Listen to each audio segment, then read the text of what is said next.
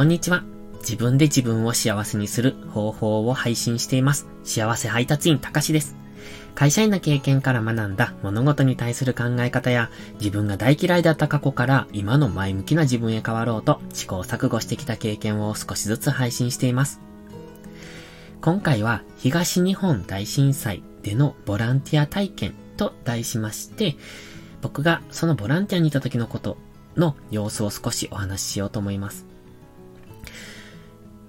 2011年3月11日、東日本大震災が起こりました。ちょうどその時僕は仕事をしていて、仕事中にすごく建物が揺れたのを覚えています。でも、忙しいさなかだったので、ちょうど仕事、休憩が3時にあった時ですね。テレビでニュースが流れていまして、その時に津波のニュースだったんです。びっくりしました。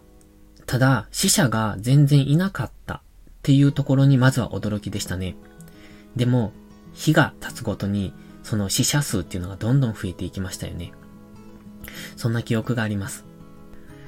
そして僕はボランティアに行きたくって、でも、うまく機会に巡り合えず、まずはカンボジアへの、うん、ボランティア旅行として行ってきます。そして次に、うん、翌年かな？おそらく2012年だと思いますが、近くの自治体で、三陸海岸へのボランティアを募集されてるっていうことを知りました。ずーっと探してたんです。どこかにないかなって。で、たまたまそこを見つけたので、すぐに応募して行くことになりました。期間は3日間。1日目、うんと、1日目2日目が活動日。で、3日目は、ま、帰りという感じでしたね。ここからそこまで、えー、三陸海岸までは、おそらく10時間ぐらいだったと思います。バスで行きました。観光バスでした。夜に出発して朝に到着。そして、1日目、2日目と活動して3日目はキロ。という感じだったと思います。ちょっと記憶が定かじゃないんですが。その自治体のところからバスで出発。えっ、ー、と、県内外からボランティア活動したいという方が集まって、おそらく20人ぐらいいたと思います。そのメンバーで行ってきました。実際のボランティア内容っていうのは、瓦礫の片付け、主にそんな感じでしたね。長靴持参。で、えー、そこには、鉄板ですかね。あの、釘などが出てる場合があるので、それを引いて、行くっていう、そんな感じでした。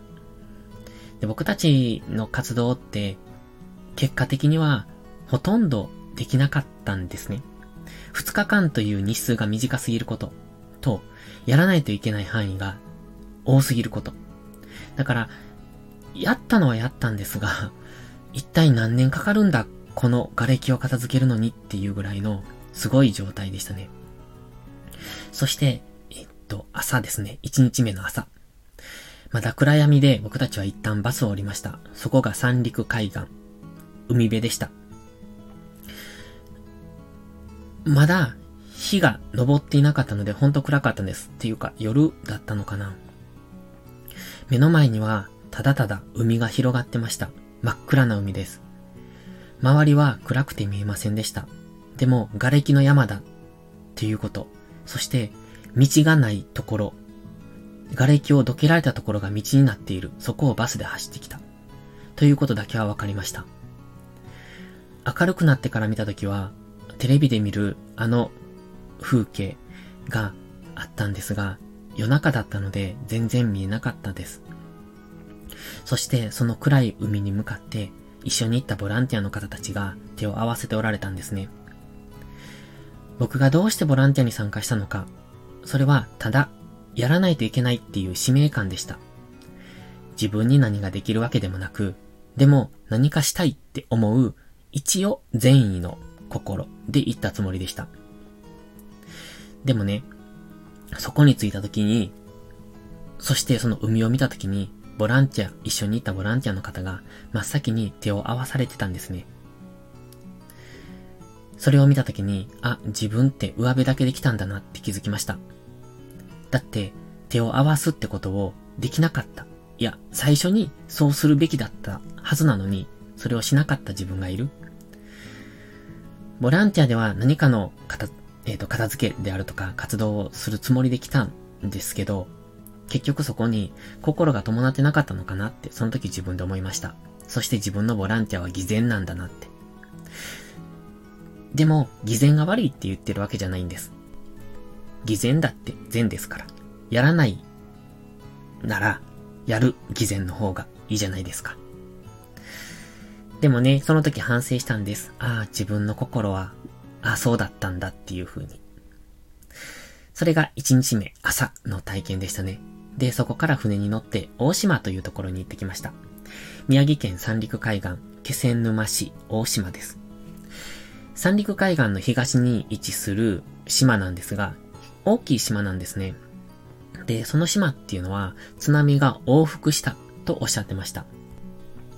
普通、陸地は津波が一回押し寄せて、その波が一回引く、なんですが、そこの島の場合は、波が一回通り過ぎて、また帰りの波が通っていくっていう、二回被害を受けたとおっしゃってて、ちょうど波の通ったところは何もなくなっていたみたいです。僕たちがいた時にはもうすでになかったので、その状態がよくわからなかったですけれども、最初にバスで降りた三陸海岸を見ていると、そのすごい状態っていうのが想像ができます。で、僕たちの活動は瓦礫の片付け2日間しました。幸い宿泊施設が多分山の上にあったので、そこに泊まらせていただいて、お風呂とか食事とかどうしたかは全然覚えてません。多分、シャワーだけで、だって水とかも復旧してなかったと思うんですよね、インフラ自体が。だそんな中で僕らは2日間活動しました。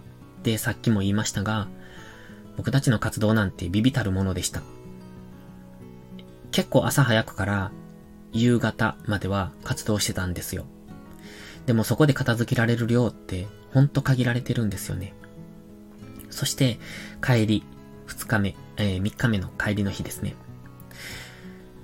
大島から船で、えっ、ー、と、また三陸海岸に戻るんですが、その時に大島の地元の方なのか、自治体の方なのかわかりませんけども、ずっと手を振ってくださるんです。僕たちに見送ってくれてるんですよ。なんか、うーん、大したことができないのに、すごく温かい気持ちだけをもらったなっていう、そんな印象で帰ってきました。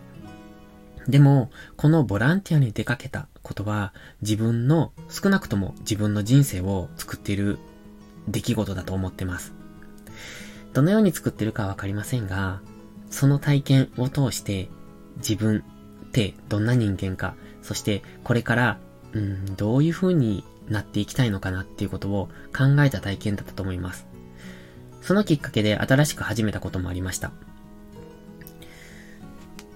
結果的には、その大島の方たちのためにというよりも、自分を、うん、形成するために行ったような、そんな感じがします。もちろん何かのお役に立てたのなら嬉しいなとも思いますし、今の大島の復興を支える一部になれたのなら嬉しいと思います。ただ、それ以上にそこで得た経験が今の自分を作っていること、そしてこれからの未来の自分を作っていくことに対して、やっぱり結局は利己のために動いたのかなって。それが利他になっていたのならよかった。ん？利他になっていたのならいいかなっていうふうに今は思っています。今回のボランティアは満足のいくものだったかって言われると微妙かもしれません。どちらかというと、カンボジアでのボランティアの方が、形には残る、よくわかりやすいものだったと思います。大島でのボランティアは、瓦礫の片付けをして、うん、成果としては小さかったし、日数としても短かったし、うん、満足がいけたかっていうと、そうじゃなかったかもしれないなって思ってます。これ以降は大きなボランティア活動とかそういうのに参加はしてません。ただ、募金とか寄付とかをしようっていう、そういう自分の中での小さな活動が芽生えたきっかけにはなってると思います。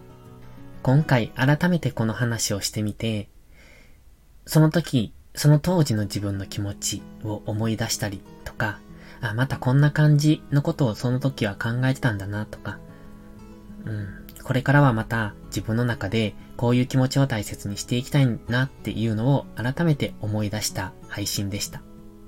誰のために喋ってるんだって感じですけども、結果的には自分の記憶の回想になるのかなって思ってます。まあ、こんな感じのことを考えながらボランティアしてましたっていうことですね。決して誰かのためにやろうって思ったわけじゃなくって、自分がやりたいからやった。その結果、誰かのためになってたら、よかったなっていう、そんな感じですね。では、今回はここまでです。また何か、うん、思い出した話があれば、こういった機会でお話ししようかなって思います。最後までお聴きいただきありがとうございました。それではまた次回の配信でお会いしましょう。たかしでした。バイバイ。